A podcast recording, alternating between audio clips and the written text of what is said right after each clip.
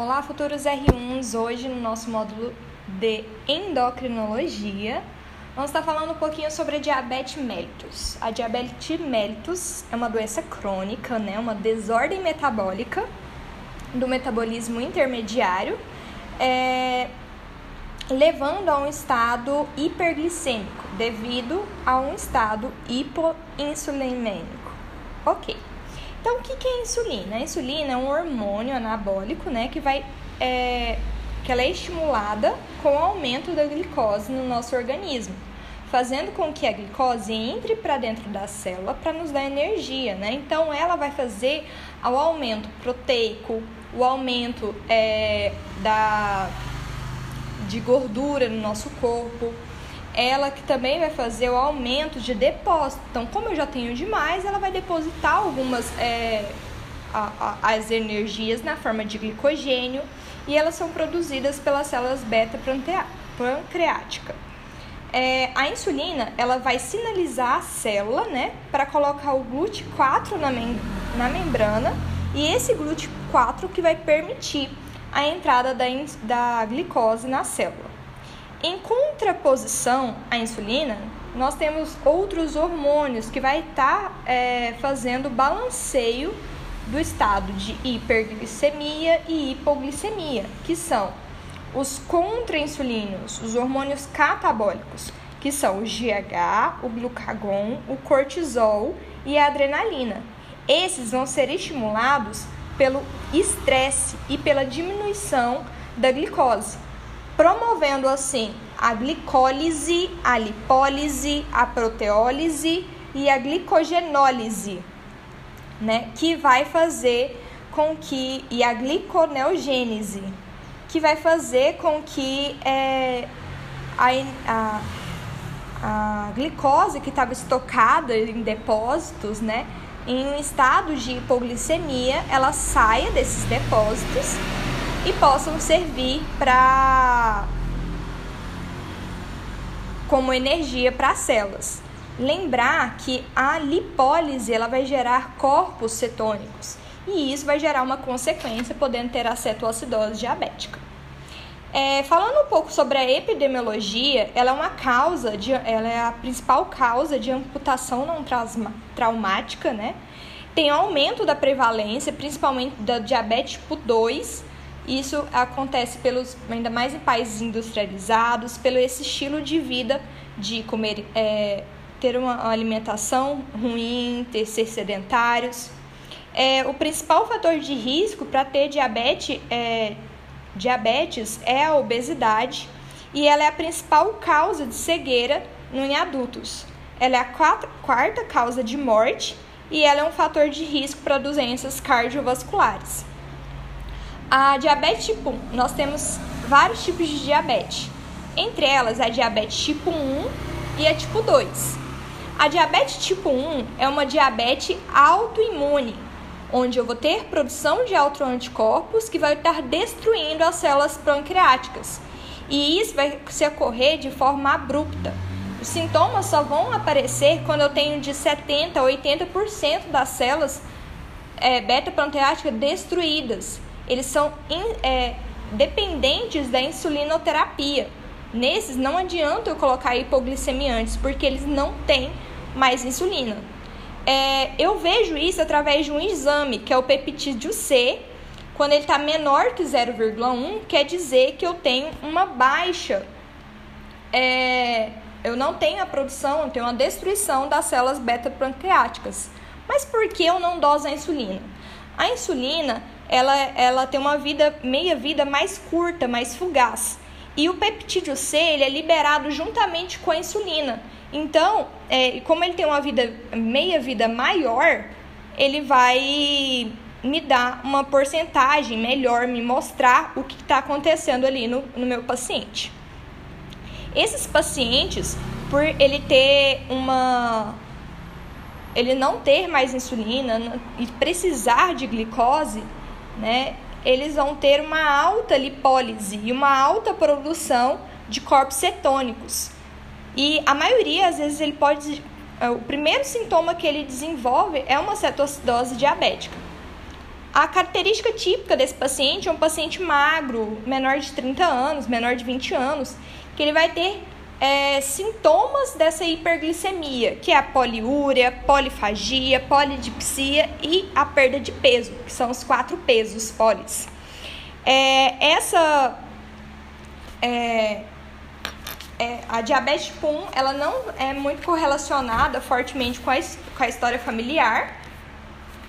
Os anticorpos, o primeiro anticorpo é, a ser produzido é o, o anti-insulina, mas eu tenho vários outros, como o antilhota, o anti-tirosina fosfatase, o anti-GADA, que é o mais comum, que é o anti-descarboxilase de ácido glutâmico.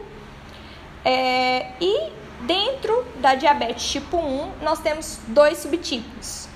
A diabetes tipo 1A, que ela é autoimune mesmo, né, que é 90%, onde tem mais é, predominância entre os caucasianos.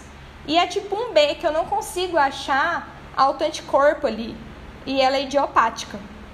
Lembrar que nós temos também o LADA, que é um tipo de forma é, de diabetes tipo 1, só que é a forma latente, é, é uma forma lentamente progressiva do adulto. É uma forma tipo 1, só que ela vai, é, como a destruição vai ser lenta, eu vou ter um aparecimento mais tardio.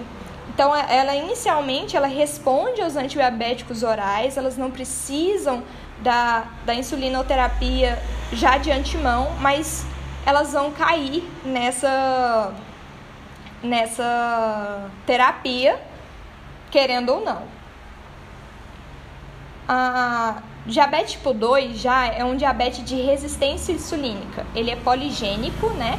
Tem um início agora insidioso, ocorre mais em adultos velhos, né? Maior de 45 anos, obesos, principalmente obesidade central, visceral. É, não tem autoanticorpos e quando eu faço o peptídeo C, ele está maior que 0,1. É a forma mais prevalente, tem uma alta concentração familiar, é, pode só que a maioria vai ter uma fadiga pancreática secretória. Ele vai ficar muito tempo ali, às vezes com a, o anti-insulínico, o hipoglicemiante oral. Só que, só com, como eu estou exigindo demais de um órgão deficiente, ele acaba tendo uma fadiga e depois ele vai ter que entrar também na insulina. É, a maioria, os portadores são assintomáticos e quando ele abre o quadro, ele já abre com uma complicação. Por isso que é tão importante eu fazer o rastreamento da diabetes. É, além disso, eu vou identificar nesses pacientes a acontose nigrans, que o, a pele é um órgão que não tem resistência insulínica.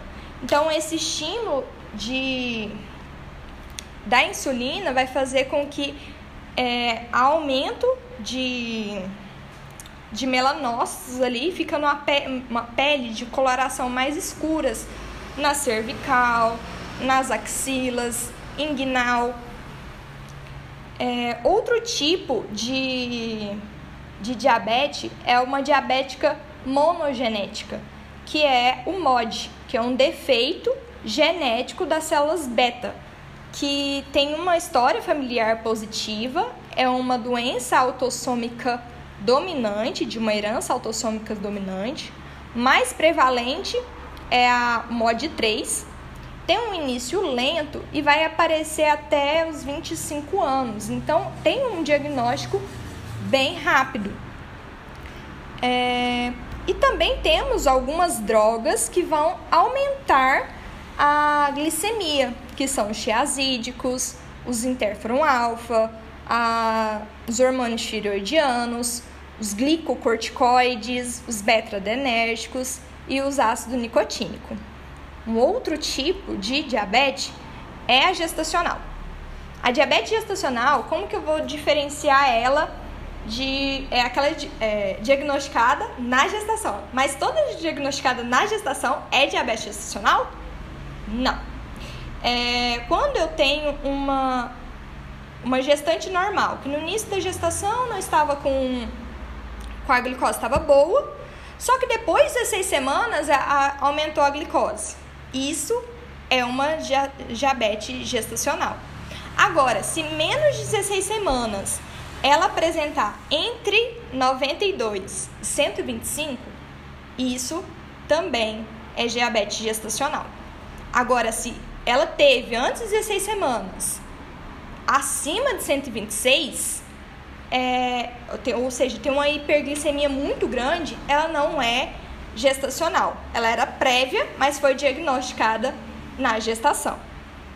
Então, é, ela corre mais em, em gestantes mais com idade mais avançada, que tem um excesso de peso, uma baixa estatura, que tem uma história familiar. E quando é, lembra da faixa etária, né?